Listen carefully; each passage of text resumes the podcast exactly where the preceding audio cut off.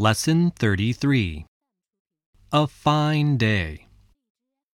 Listen to the tape, then answer this question Where is the Jones family? It is a fine day today. There are some clouds in the sky, but the sun is shining. Mr. Jones is with his family. They are walking over the bridge.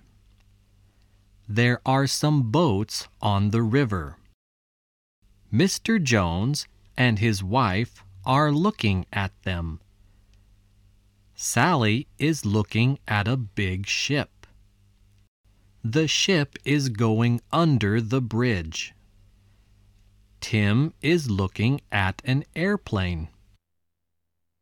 The airplane is flying over the river.